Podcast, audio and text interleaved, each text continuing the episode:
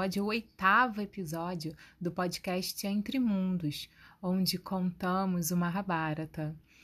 No episódio passado, falei sobre a, o nascimento dos 102 filhos de Dhritarashtra, principalmente o seu primogênito Duryodhana, e também o que, que aconteceu depois da morte de Pando e de Madre. Hoje nós vamos ver o encontro desses primos, dos descendentes de Panda e Dhritarashtra. E a nossa história vai migrar para o reino de Hastinapura e vamos saber o que, que vai acontecer daqui para frente.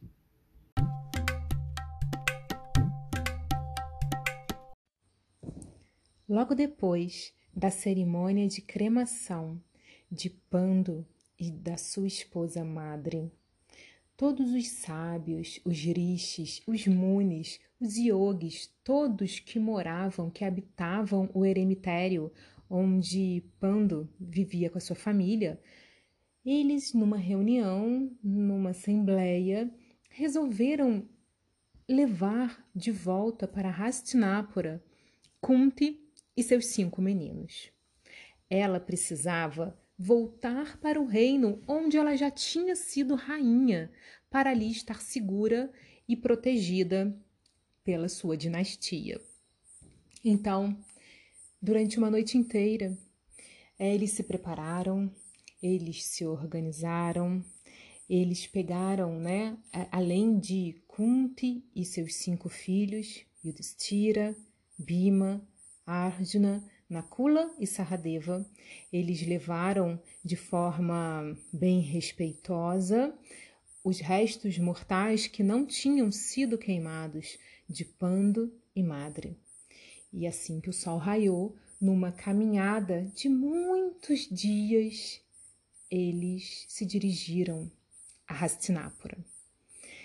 Uma caminhada que qualquer um ficaria cansado, mas Kunti, ela estava em estado de choque e ela fala que nem sentiu o tempo passar.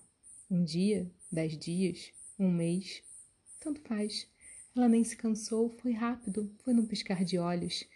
Eles chegaram ali, naquele grande portal, na entrada de Hastinapura, da cidade da onde ela saiu rainha e voltou viúva, mãe solo de seus cinco filhos queridos e divinos. A chegada deles na capital foi esplendorosa e também foi dramática.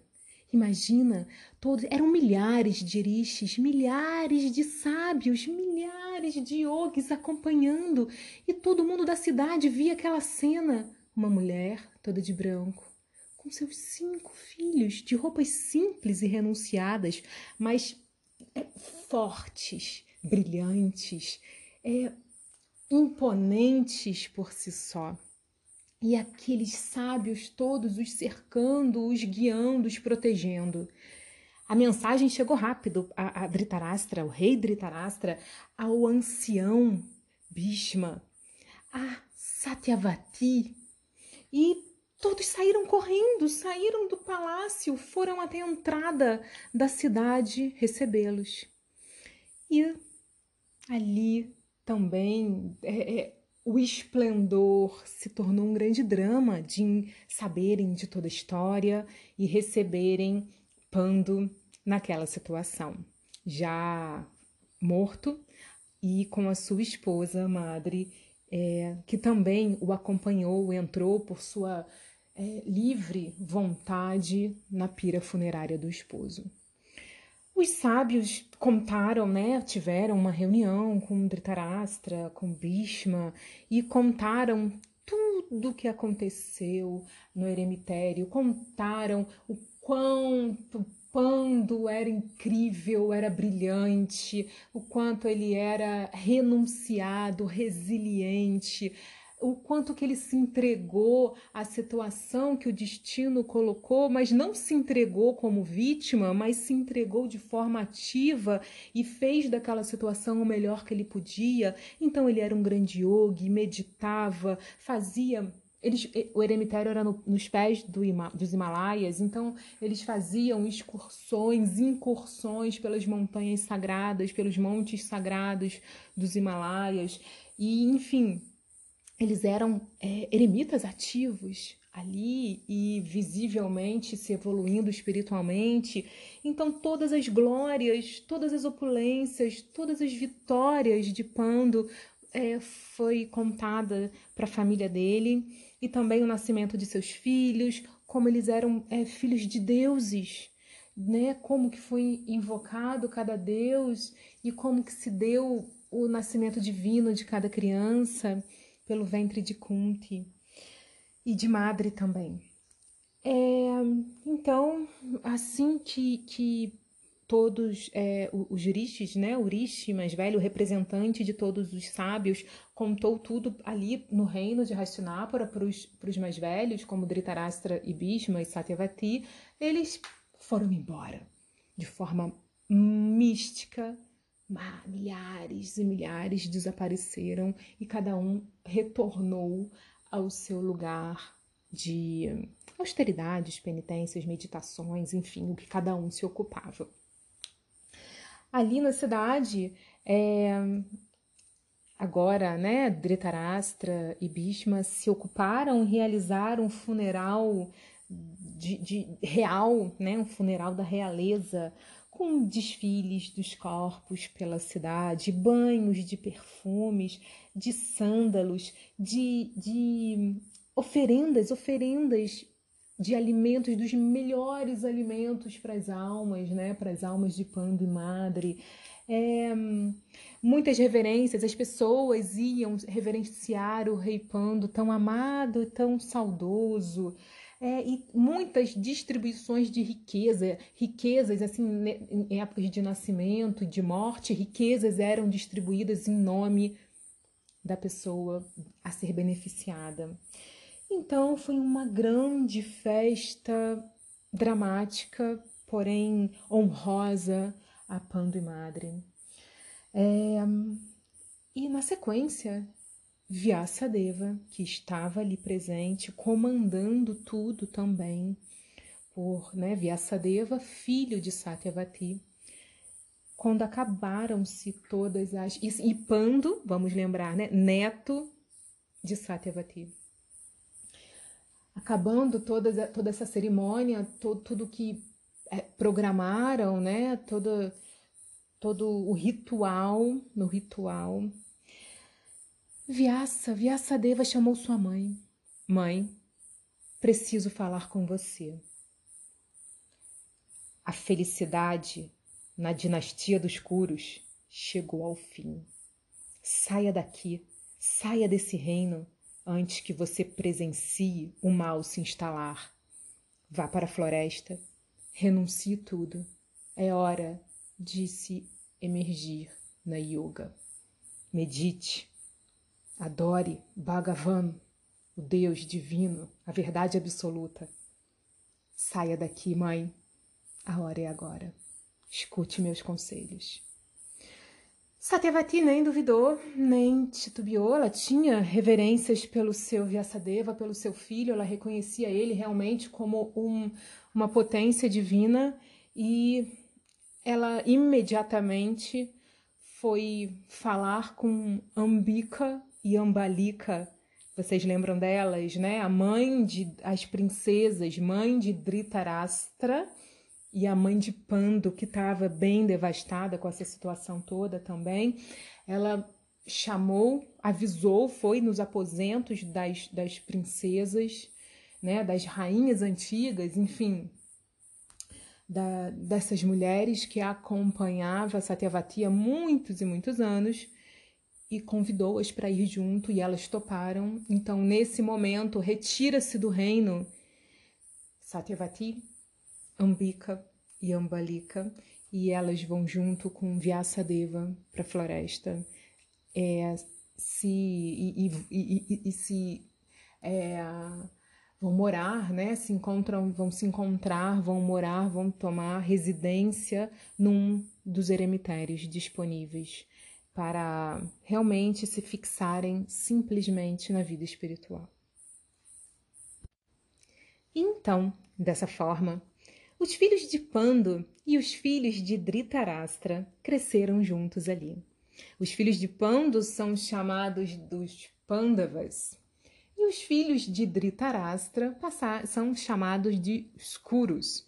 Isso pelo, pelo próprio reino, pelo próprio, essa denominação é, foi mantida pelo próprio Dhritarashtra Duryodhana, o que já fazia uma distinção de quem era da dinastia ou não, né? Assim, de forma sutil, os Pandavas eram considerados Pandavas. E os 101 fi 102 filhos de Dhritarashtra, os Kuros, sendo que todos são da dinastia de Kuros, mas ali já começou uma certa, um, sutilmente uma quebra, né, de, de, de laços, uma divisão. Então, os filhos de Pando, os filhos de Dhritarashtra, cresceram juntos como uma grande família, como a grande família que eram. Yudhishthira, Bima, Arjuna, Nakula e Saradeva, eles eram evidentemente superiores em todos os aspectos a seus primos. Não tinha jeito, eles eram bondosos, gentis, amigos, unidos entre si, felizes com a simplicidade, humildes, respeitosos com todos. E além disso, eles eram extremamente hábeis com as armas, nas corridas e nas disputas de força.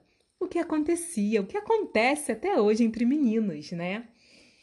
Então, especialmente Bima, ele tinha um poder sobre-humano. A gente lembra, vocês lembram que Bima foi ele foi pedido, né, o nascimento de, de Bima, Pando falou: Eu quero um filho com muita força, com muito poder, invoque Vaio, eu quero que ele seja filho de Vaio, do deus dos ventos. Então, Bima ele tinha muita força, ele tinha muito poder, um poder eh, físico sobre-humano. Ele nasceu assim.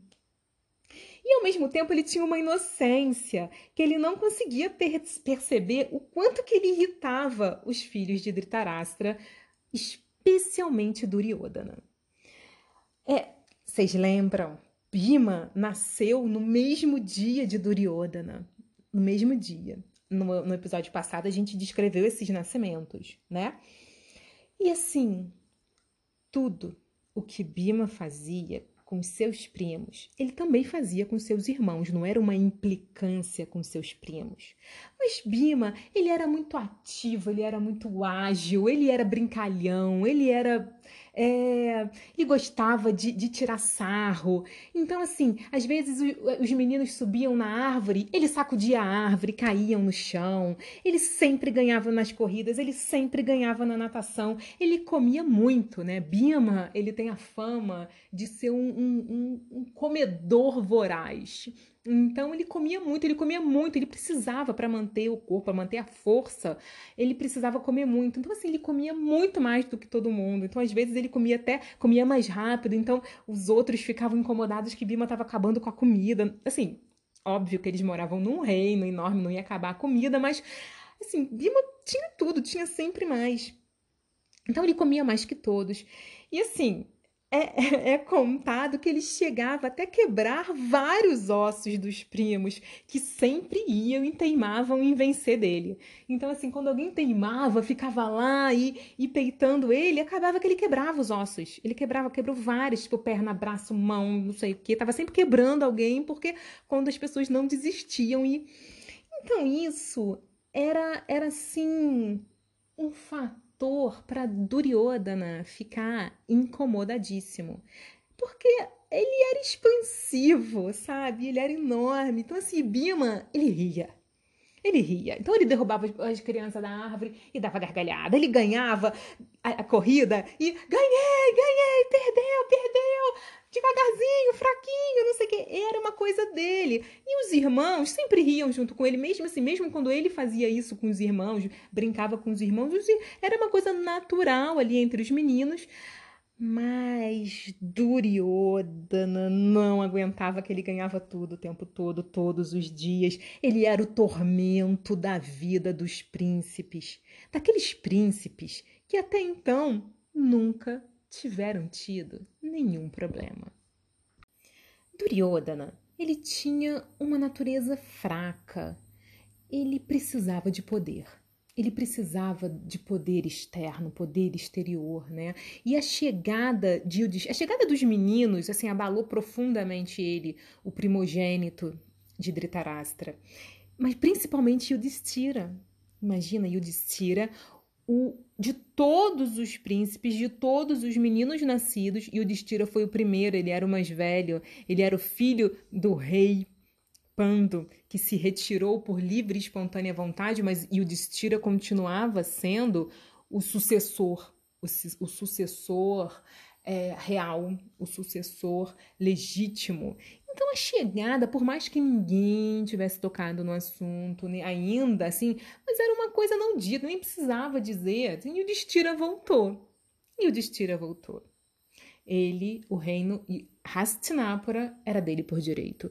E aquilo já destruía Duryodhana. Só, só o fato de, de o Destira ter voltado. Só que o Destira ele era bom, ele era calmo, ele era tranquilo, ele ele era filho do Dharma, ele era filho da bondade, do bem. Ele não incomodava a não ser a existência dele, né? Mas assim, Ibima não. Ibima era aquela expansão, era o vendaval. Então, é, nessa perturbação louca, nessa perturbação, nessa, né, começou a tomar conta de, de Duryodhana, começou a tomar conta de Duryodhana. E assim, ele falou, é, conforme foi crescendo, né? Eles foram crescendo, anos se passando e tudo isso só se agravando dentro de Duryodhana.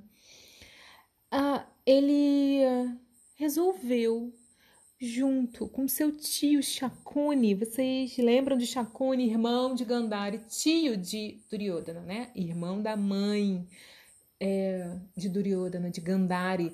Ele ficou, Shakuni, ele ficou muito chateado da, da irmã ter sido dada em casamento ao rei Dhritarashtra, o rei cego, da irmã ter feito um voto espontâneo de nunca mais enxergar em respeito ao marido. E ele pegou uma raiva realmente ali de, de Hastinapura dos Kuros, de tudo, e ele meio que queria, de alguma forma, acabar. Acabar com a dinastia, acabar com os Kuros, queria, queria trazer ali um inferno para a vida deles, como foi um inferno interior que Shakuni sentiu, né? Nesse arranjo de casamento da irmã ter, ter, ter se submetido a isso, por mais que para ela tenha sido super tranquila, mas Shakuni não gostou.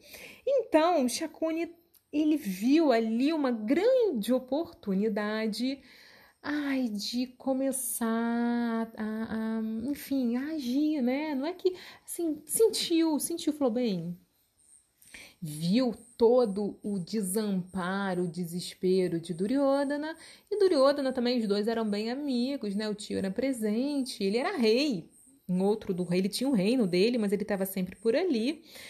E Duryodhana se chegou ao tio, né? Olha, não tô mais aguentando, não tô mais aguentando esse bicho, esse Bima, não tô mais aguentando esse Bima. Eu quero matar ele, tio. Eu quero acabar com ele. É, e, e o tio, o tio, muito mais velho, muito mais experiente, um rei, né? Em vez de acalmar ali aquela criança, aquela criança ferida, insegura, ele falou: boa ideia, boa ideia, Duryodhana. Vamos acabar logo com esse Bima, porque acabando com Bima, e o Destira nunca vai ser rei, o reino vai ser seu. E o Destira nunca vai ser rei. Porque e, o Destira depende de Bima. Sem Bima, como é que ele vai, vai tomar o reino? Não, aí você com seu pai, aí vocês dão um jeito, vamos acabar com Bima. Então, é, Yudhishthira, ele plane... É, Duryodhana planejou junto com seu tio um acampamento para os meninos. Ah, vamos passar uma tarde num lugar muito agradável nas margens do rio Ganges. Só que eles escolheram uma margem, um lugar no rio Ganges, onde tinha uma comunidade de cobras, de nagas muito venenosas. É, morando no, no, lá no fundo, né? Eles tinham um reino dos nagas. Nagas é, são é um, um tipo de serpentes, é um tipo de seres, né, que habitam o planeta. Então, assim, as nagas, serpentes muito muito poderosas, muito famosas na literatura védica. Então, assim, existe um reino das nagas bem ali naquela, no fundo, lá nas profundezas do Ganges. Então, o acampamento foi montado ali, então eles jogaram, brincaram, passaram a tarde inteira ali naquelas disputas, naquelas brincadeiras dos meninos. Bima ganhou todas, né? Riu bastante. E aí, Duryodhana tinha. O plano era, depois de tudo, ele ia chamar Bima para fazer um banquete. Ele era comilão, ele era glutão, ele era um comedor voraz, então ele chamou Bima para fazer um banquete. Bima, vem comer comigo aqui, olha, olha aqui, olha aqui nessa tenda maravilhosa, só tem comidas maravilhosas. Só que aquelas comidas estavam muito envenenadas, com veneno muito poderoso, em doses cavalares que derrubava qualquer um. Bima ficou muito feliz, ele nem imaginou, nem imaginou que Duryodhana queria alguma coisa de mal com ele. Os Pandavas, eles até então, eles eram assim realmente muito ingênuos. Então eles nem imaginaram. E aí ele, Pima, uau, Duryodhana, que delícia! Pá, docinho, salgadinho, docinho, chapate, puri, cachori, é, e, enfim, ali, pá, comendo aquelas coisas deliciosas. E de repente ele começou a se sentir assim muito mal, muito mal, muito mal, muito sonolento. Pá, caiu. Bima caiu. No que ele caiu, era a hora ali. Então Chacone e Duryodhana amarraram ele todinho, amarraram ele todinho e jogaram ele no Ganges. Bima afundou. Bima afundou, afundou, afundou até as profundezas, entrando no reino das nagas dessas cobras. As nagas que ficavam ali tipo, as, as sentinelas, quando viram aquele corpo caindo no reino delas, começaram a picar, picar, picar, picar Bima. Mas ele tomou muitas picadas, centenas de picadas, muito venenosas daquelas cobras. Só que essa, o veneno dessas cobras era um antídoto para o veneno de Duryodhana. Então, quanto mais as cobras picavam Bima, mais é, leve, mais limpo, mais curado ele ficava do veneno que ele tinha ingerido na, na, né, no acampamento. E aí ele acordou. Ele acordou ali no reino das nagas. As cobras ficaram super assustadas. Ele acordou, ele pá, arrebentou aquelas cordas. E nisso as nagas foram, enquanto ele estava entendendo ali o que estava acontecendo, as, as nagas foram chamar o seu rei, o seu rei, Vasuki, o rei das nagas. E elas contaram tudo. Olha só, tem um rapaz lá que a gente picou ele todinho e em vez dele morrer, ele acordou. Tem alguma coisa errada. E aí, o rei das cobras se dirigiu até Bima, levando com ele um ancião ali do seu reino, né? Um, um, um outro um outro conselheiro, uma outra naga importante chamada Ariaka. E quando eles chegaram até Bima, Ariaka o reconheceu. Ele tinha sido da dinastia de Kunti, tipo avô, bisavô do pai de Kunti. E, e assim, de, numa outra, né, numa outra vida, num outro momento dele ali nesse mundo. E ali ele já, ele já reconheceu Bima como alguém, alguém dele, alguém, alguém de sua, de sua é, dinastia, de sua, de sua jornada, alguém ali dele se reconheceram. E é dito que Ariaka se enrolou em Bima de forma muito carinhosa e de, de muita, com muita afeição. E o rei das nagas e o rei das cobras, né, ficou sabendo, assim, de, de, toda a situação, que ele era de uma família nobre, de um coração nobre, filho de uma mulher. Ali eles já, enfim, ficaram sabendo de tudo, conversaram com, com Bima. E o tataravô de Bima, em sua forma de naga, pediu uma bênção para ele, para o neto, né, para o tataraneto. E ele falou, ó oh, rei, dê para o meu tataraneto o néctar dos deuses, Arasakunda, esse néctar que dá poder extraordinário a quem o toma. Então toparam e, de, como um presente a Bima para ele se recuperar desse desse atentado, né, que ele recebeu, ele foi assim, era, eram potes e potes, eram potes à vontade de néctar. Quanto que ele conseguisse beber, estava disponível. E é dito que Bima foi tomando. Sem parar, um atrás do outro, só na golada, potes e potes. Foram oito potes de néctar. Cada pote bebido dava força de mil elefantes a Bima. Ele bebeu oito. Então, Bima, ali, com aquela bênção, com aquele presente que ele recebeu, ele ganhou a força de oito mil elefantes. Ele dormiu numa cama, num, num, num, num, aposento muito bem arrumado, decorado e aconchegante. Ele dormiu por oito dias para se recuperar do evento e assimilar toda aquela força, toda aquela vivência que ele tinha tido. Oito dias. E quando acordou, ele foi levado até a superfície e voltou para Hastinapura, muito mais forte do que quando ele partiu para o acampamento. Até então, Yudhishthira estava desesperado. Kunti, desesperada. Todos os irmãos, Arjuna, Nakula, Saradeva, eles estavam desolados. O que, que aconteceu com Bima? Assim, Yudhishthira até então já, já tinha falado com a mãe, mataram meu irmão. E Kunti também tinha certeza, mataram meu filho. E, e, assim, e aí eles resolveram, né? É, por favor, não vamos falar sobre isso, vamos aguardar, vamos aguardar. Vidura, o tio Vidura, né? O irmão de Dhritarashtra de Panda, o tio Vidura. Ele, ele era o conselheiro, ele era um sábio, né? Muito amigo de Kunti, dos meninos. E ele falava: Não, não, eu tenho certeza. É, Bima ele foi abençoado, ele foi abençoado por todos. As vozes do céu, que quando Bima nasceu, os juristas falaram que ele ia ter vida muito longa, muito longa. Ele não morreu, vamos confiar, ele não morreu. A gente vai descobrir o que, que aconteceu. Então foi assim, com essa fé, que eles conseguiram esperar os oito dias. E até então, assim, paralelamente, Duryodhana estava só festejando, né? Ele acordava dando bom dia para todo mundo, ele estava livre, ele estava leve, ele tinha se livrado de, da, daquele, da, da, daquela, daquela loucura que era os meninos, a ameaça dos, dos primos na vida dele. Na cabeça dele estava tudo muito bem resolvido e ele estava vivendo de forma leve e feliz de novo. Só que Bima voltou. Ele voltou ele contou tudo para sua família, ele contou tudo o que, que aconteceu.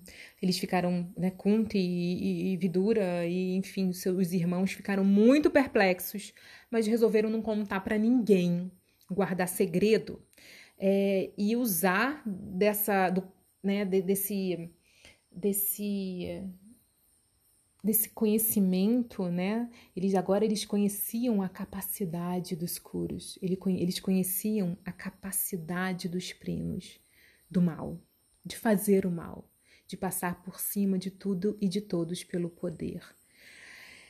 E aí é, continuaram vivendo ali em Hastinapura, como dava.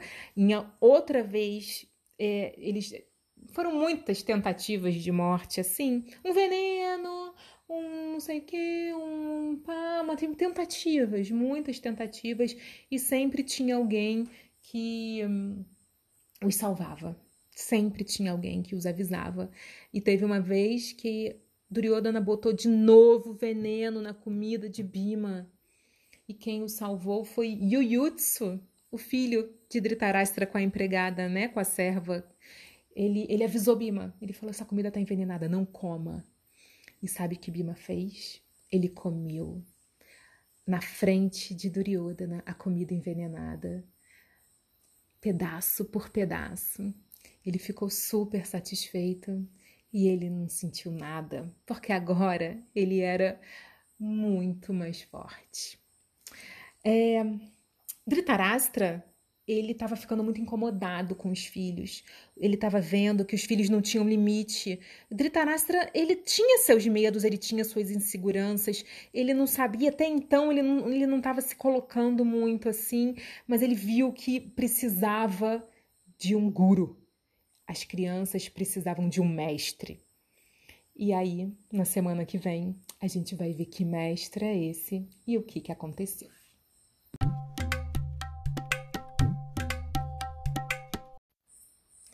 E aí, Gopali, vamos lá, do eremitério a Rastinápora, de Rastinápora para o fundo do, do, para as profundezas do Ganges. É, hoje tá intenso, né? né? Quando não Acho tá, que toda vez eu verdade. falo isso, né?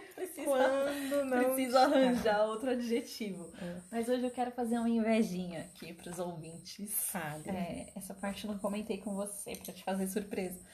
Ai, Que eu fico aqui ouvindo você contar. tipo, é tão emocionante ao vivo, gente. E quando ela acaba, assim, então semana que vem eu fico com a maior cara de tacho, assim, tipo, ah, não, não para ainda. Não acredito. Ai, gente, é tão bom contar também, não dá vontade de parar, não. Aham, e eu Logo fico agora aqui. eu fico me controlando, só olhando ali o reloginho contando. Hoje até passou um pouco, É, né? hoje até passou um pouquinho. Mas assim, não tem problema, tá tão, tá tão legal, não tem problema. Eu acho que não tem problema. Depois vocês comentam, tá? Eu quero falar umas curiosidades. Assim, rapidamente, umas coisinhas culturais, assim, pontuar, bem rapidinho, assim. Você falou que é, Conte estava chegando, né, de branco, né, toda aquela situação do pós-morte, o luto, e ela de branco. Curioso isso, a viúva de branco, né?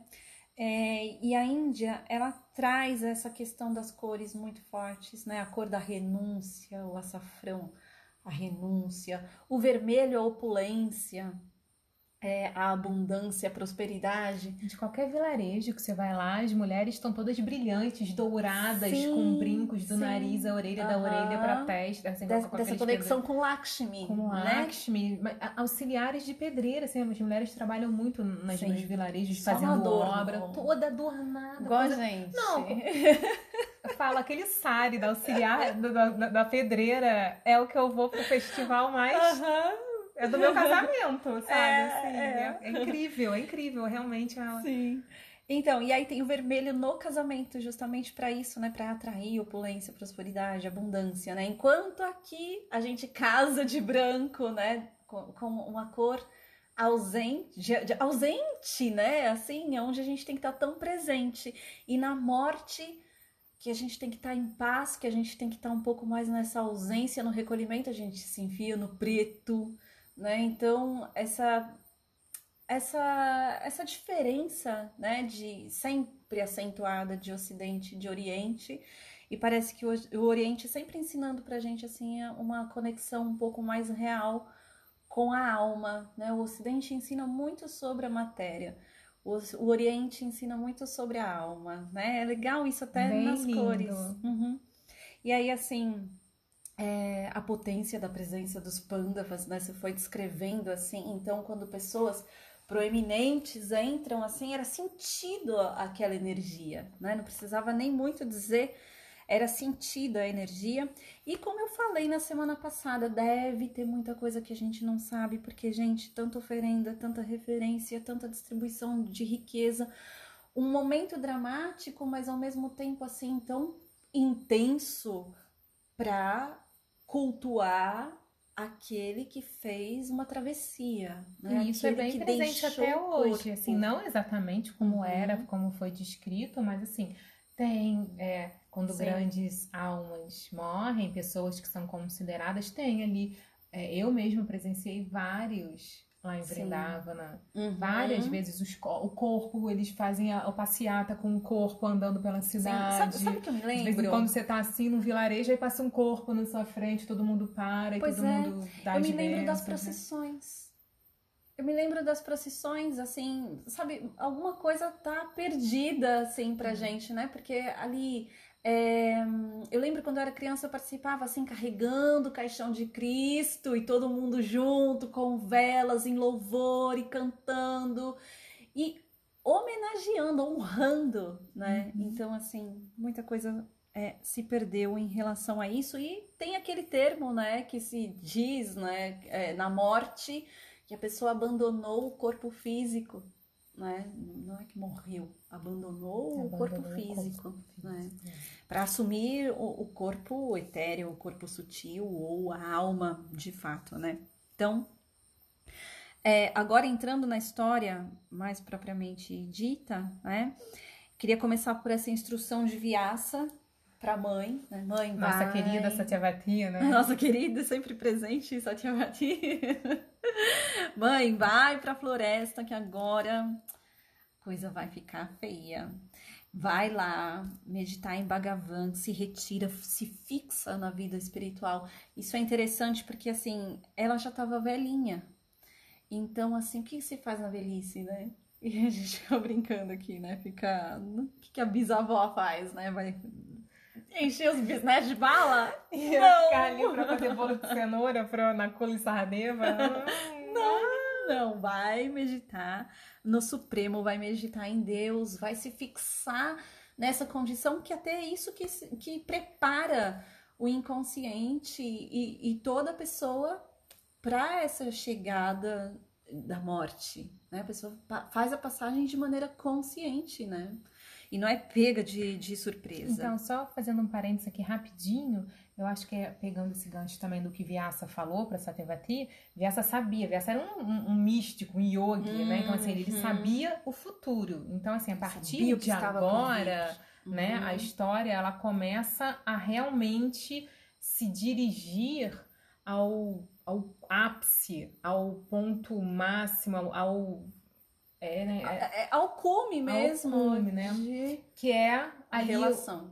Não, é, é, o rompimento ali do bem e do mal ali, né? hum, né? a divisão. A divisão uhum. da dinastia, a briga feroz por quem vai. Assim, a briga feroz de um lado, né? Porque é, o outro lado eles ali. eram realmente desapegados, uhum. mas eles não queriam a injustiça.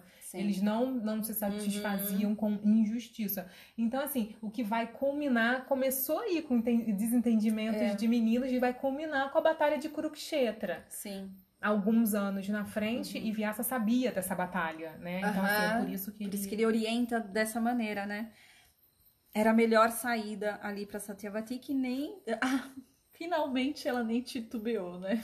Nem titubeou, você viu? Ela já realmente. E, e eu acho que ele foi bem enfático, mudada, né? Ou tava mudada, ou ele deve ter falado assim, cara. De uma maneira né? né? muito enfática. Já conhecia a mãe, já, uhum. já assustou logo de Pois é, já ela nem... pegou no ponto certo, né?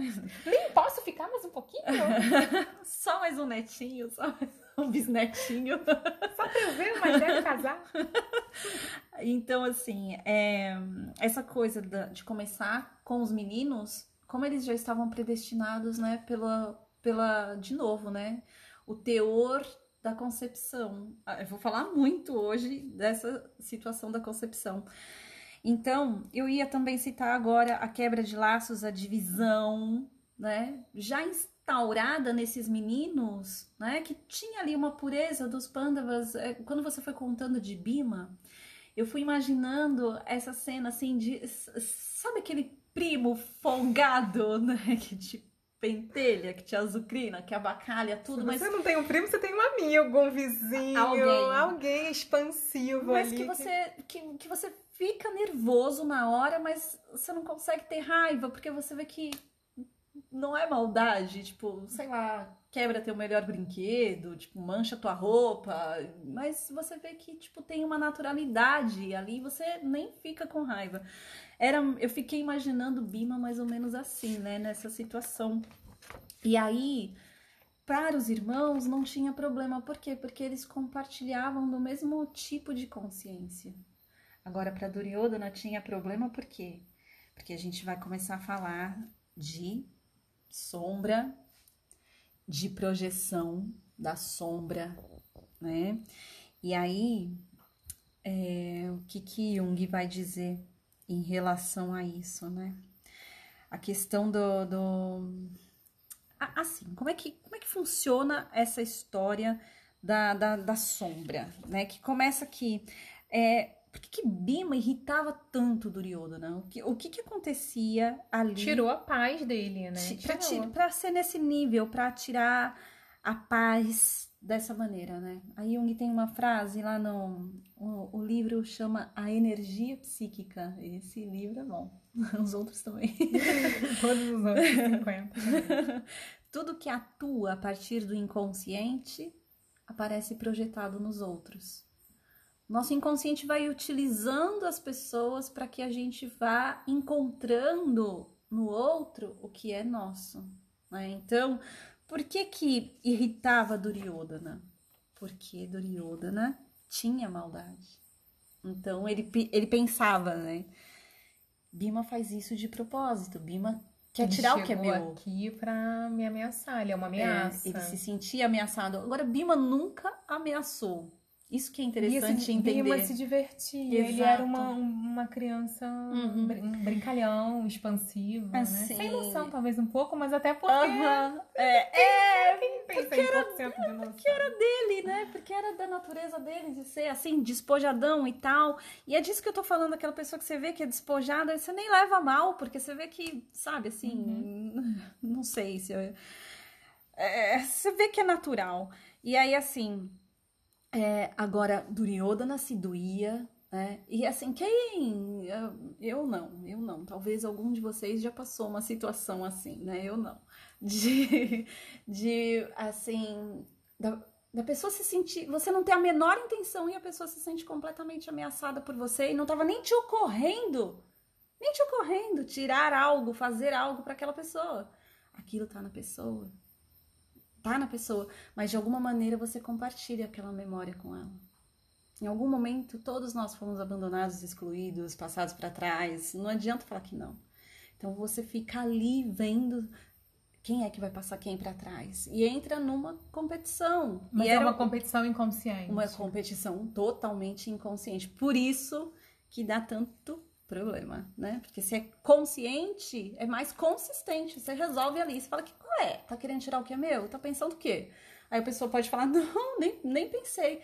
E o conflito dissolve. Agora, quando tá com o pezinho lá no inconsciente, é um pouco mais denso, né? De, de resolver, né?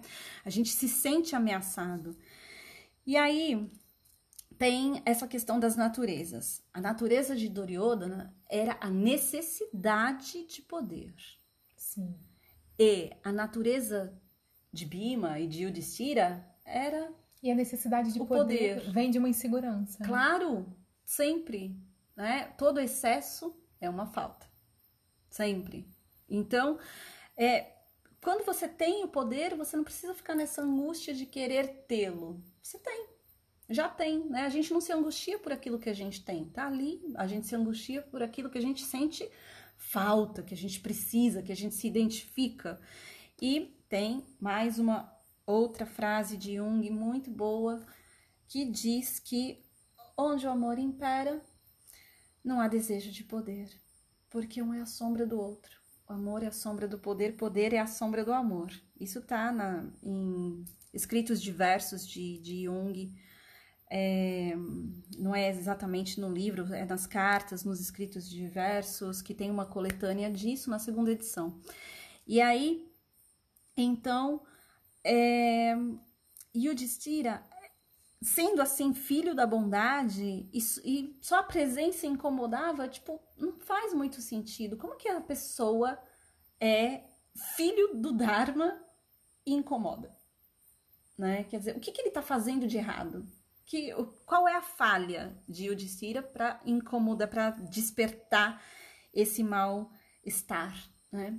Aí a gente lembra daquelas situações também que eu nunca passei, vocês devem ter passado. Acho que eu também não, pai. Tá, todo mundo está. Esse papo de ser tomado pelo inconsciente, aqui não, eu tô fora, né? Aqui não. Não, não me reconheça. Eu não tô gostando de saber. Fala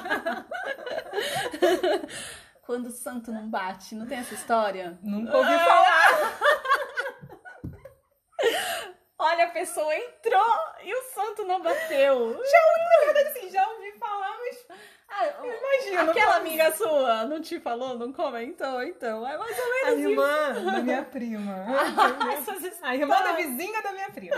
Essas histórias da irmã da vizinha da minha Então, Ela não, não é pra mim, não. não é pra irmã, irmã da, da, vizinha, vizinha da minha prima. Uhum quando o santo não bate, tipo, não desce das duas uma. Porque isso é sombra também atuando, é força do inconsciente também atuando. E aí, assim, ou a pessoa tem o que a gente deseja e você fica uh, se ardendo, né? Porque como pode chegar e rouba a cena e olha aqui eu de novo, excluída, abandonada, exclusão e abandono é sempre nossos temas é, de fundo principal. E ou ela tem o que você deseja muito ter, ou ela tem o que você abomina. Tem essa parte também, né? Não é a gente só a gente também reconhece o, o, e o que a gente abomina é o que assim, eu não quero ver. É eu não aquilo- quero ver aquilo dali me incomoda, aquilo Sim, dali assim é aquilo feio. feio, desastroso mesmo, né? O mal, Talvez até a gente reconheça esse mal em algum lugar dentro da gente e eu não quero entrar em contato com isso. com certeza. Da gente, não. da prima, da vizinha, Da da, prima, amiga, da já esqueci quem era. então, Era mesmo. era mesmo. Exatamente, né? Precisa ver o feio. E às vezes isso acontece. Na família sempre vai ter, a gente fala o bode expiatório, né? Aqui, a ovelha negra, aquele que toca o terror e incomoda todo mundo pra falar assim: Ô família Doriana, eu sou Becel. Botar uma manteiguinha pura aí, meu amor. Eu sou manteiga. Eu sou manteiga, tá? Eu sou Gui. Desculpa, mas eu sou Gui. Sou clarificado, né? E vocês aí, Doriana, e destoa, né? E todo mundo se incomoda. Pra quê? Olha, o feio existe, o mal existe, sempre tem alguém pra recobrar a gente disso, porque o inconsciente é a totalidade, né? O nosso self é a totalidade. Queria só resgatar aqui o que você falou. Você começou a falar de Yudhishthira. Uhum. o porquê que ele incomodava Duryodhana. Então, Sim, seria... você- Aí eu queria só que você Tá, finalizasse. exatamente por isso, porque Duryodhana desejava ter o que o Yudhishthira tinha. Nesse caso, né, Uhum. é desejo de ter, de ser o que a pessoa é, o que a pessoa tem, né? E, o medo de perder. e o medo de assim, perder, Duryodhana já era. de novo. É, ele tava se sentindo Uhum. ameaçado, né? Totalmente. O, o tempo aí inteiro, quando a né? insegurança bate, a gente né, é capaz de fazer loucuras, né? Com- e como. Sim, Quando a totalmente. São os equívocos, né? Eu desperto uma memória e você tem um comportamento equivocado. Que depois até você mesmo se arrepende. Não foi o caso de Duryodhana, ele nunca se arrependeu Não, de nada, né? Ele só aprimorou. Sim. E agora a força de Bima. Vamos falar disso que ficou. Essa história é muito forte, né? Assim, é. Primeiro assim, né? O adulto que desencaminha. Tinha uma oportunidade ali, né? Duryodhana foi falar: olha, Bi- eh, Bima me incomoda. Shakuni podia ter dito: tira isso da cabeça. Que isso, É menino? só sua sombra, né? Eu podia Que isso, menino? Vamos marcar terapia, terapeuta real. vai pra terapia, assim, supera, né? Mas não, ele inflama, né? Ele inflama, ele, ele vai ali, se aproveita, né? É, Shakuni era amarguradinho, né? Porque assim, acho que ele Gente. queria que a irmã casasse com um pando pra. Ele Só queria pode ser um ser, pândava, né? Só assim, pode né? ser, né? Pelo Ele menos queria- com o cunhado. Também outro inseguro, né? Porque Outro ele, assim, inseguro. né? Quando ele viu que a irmã ia Uhum. casar com, com alguém que não era 100% é, é, não tinha aptidões para ser o rei Proeminente, é. por conta da cegueira, Uhum. ele já ali ele já foi tomado. Já ficou na né? defesa, já ficou na defesa. E assim, sabe o que eu me dou conta? Que ele toma de novo as dores dos outros, né? Que ele toma a dor de Duryodhana. Ah, é? Você quer matar Agora ele? foi. Vou com você, né? Toma a dor de... De matar de- é pesado, né? Então, e assim, toma a dor de Gandhari. Não, não é marido pra você, não. Eu já tinha vendado os olhos, estava feliz da vida e ele ressentido. Ai, gente, tem gente que não toma conta da sua própria vida, fica tomando Pois conta é. dos outros, né? É mais ou menos Shakuni é um caso bom desse, É, né? super bom, assim, de eu O sei o que é era melhor rei, pra gente, ele você. tinha um reino, ele não é que ele tava ali à toa vagando, o cara Pois tinha um rei pra é, cuidar, Mas sabe? geralmente são esses. Tem tudo, tá chorando de barriga cheia. um Mas assim, cuidar. eu sei consertar a sua vida. Né? Eu sei, eu vou dar um jeito pra você. Né? Aí você olha assim, hum, mas e aquelas coisinhas ali da sua própria vida, né? Porque você não arruma primeiro, né? Então, E assim, Chacon vai vai, fazer aparecendo essa parte de natureza. um monte de, de, de maluquice desse, desse tipo. É, Daqui é. pra frente, ele vai fazer ser- várias dessas, né? Vai. Pois é, pra- a gente vai ver as naturezas começar a se acentuar, né? Mas assim, a força de Bima, né? Quando a fraqueza de alguém nos afunda, né? Isso acontece. Às vezes a gente entra em contato com alguém que é tão forte por suas fraquezas, por suas intrigas internas, por suas dores, por suas. eh, Ele vive ali num submundo, num lugar tão obscuro. E ele isso também é porque assim, Bima ele foi afundado pela sua inocência. Exato. E isso também acontece. Não necessariamente só tem ali um encontro de inconscientes. É, Na verdade tem, porque a sua inocência te prejudica. E você é afundado para voltar mais forte para suportar o veneno. Agora, Bima conhece o veneno e o antídoto. Então, ele pode comer o veneno na frente de quem o envenena. Olha isso! Gente, isso é demais. demais. Essa história, eu até me alonguei um pouco na história hoje, sim, porque eu queria sim. contar essa história do mergulho das profundezas. Das profundezas do inconsciente, onde você fica. Por isso que vem, tá? Depois de, de dessas coisas bélicas que a gente passa com as pessoas vem aquela prostração, você vai precisa um, de um tempo, um, precisa ali prostrado, refazer, né, para você realmente acessar o antídoto, né? Sim. E interessante, né, o encontro com o ancestral, com, ancestral, com é, eu queria que você falasse disso. Imagina, um nem sei se eu consigo assim de tão lindo, porque aí ele tá lá imerso e ele vai lá, olha, em qual geração ele tem que ir para encontrar força né? Mas o tataravô tá lá. E dá-lhe néctar, e dá-lhe força, e você consegue, você é meu tataraneto. Estou toda arrepiada. Eu também, eu também. E, e ele volta mais forte. E realmente isso, né? Você tem que estar tá pronto para comer o veneno na frente de quem te envenenava. Tranquilo. De boas. Gente, Bima! Onde quer que você esteja, eu sei que Sim. você está com nós. E dá um pouquinho aí uhum. dessa força pra gente, né? E assim, é, última coisinha, os filhos da empre... das empregadas. Gente, Shakuni são, envenena são, Duryodhana. Os filhos da, da, das, das, empregadas são bonzinhos, nobreza, nobre, total, dármicos, né? sempre assim, né? E assim que fique clara essa conotação, assim, o, o, filho da empregada. Nós não estamos desvalorizando a empregada. Nós queremos só salientar que é uma concepção extraconjugal.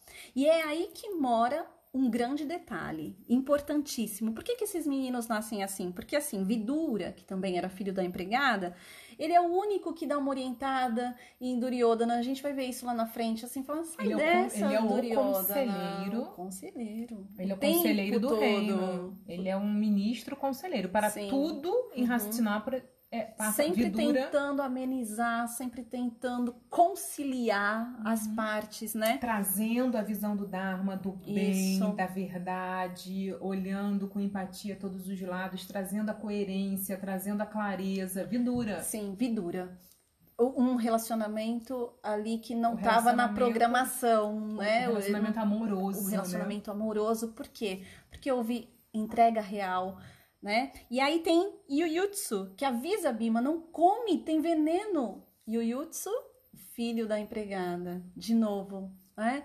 Então, assim, é a força da mãe, nesse caso, que não era esposa e que não estava conivente com as intenções maldosas, é, com as intenções as cegas dessa reprodução Talvez objetiva. né? Pressão, descendente, descendente, Exato. eu tô aqui, eu tenho o, o que quer. Isso assim, mesmo. descendente na linguagem até aqui da, da, nosso, da nossa história, da nossa Sim. época, mas hoje em dia, uhum. é assim, a, né, trazendo para nossa realidade, é a pressão mesmo, né? De ter Sim, filho, com de certeza. ter filho, de não sei o quê, e, de e assim, relógio biológico, e agora ou nunca. Ou... Pois é. Exatamente, né? E Todas as pressões, enfim. A pontualidade que tem que haver no nascimento daquela criança, quando assim nós estamos convidando uma vida. Então essas mulheres, elas sabiam também, né, a arte da maternidade e é essa parte do DNA da mãe que faz esses meninos. Com certeza, né? Porque senão seria igual a todos seria os igual outros. aos outros, exatamente. Bom, acabei. Hoje ficou grande beijo para todos. É, vamos, vamos, vamos já vamos cantar. Tchau. Muito obrigada. Acabou mesmo? Acabou. Acabou. Falei correndo hoje. Nossa, falou Tudo correndo. Bem. Tô até fiquei carente agora. Eu queria mais, mas realmente, né? Já deu 50, tá dando 50 minutos. Agradeço demais, demais de coração, todo mundo que está começando a a, a escutar cada semana Sim. mais gente entrando em contato, contando histórias, Sim, compartilhando as mensagens, realizações. Né? Muito bom. Muito obrigada por vocês estarem com a gente e a gente se vê semana que vem Isso. com o Guru chegando. Que Guru é esse, hein? Uhum. Semana que vem.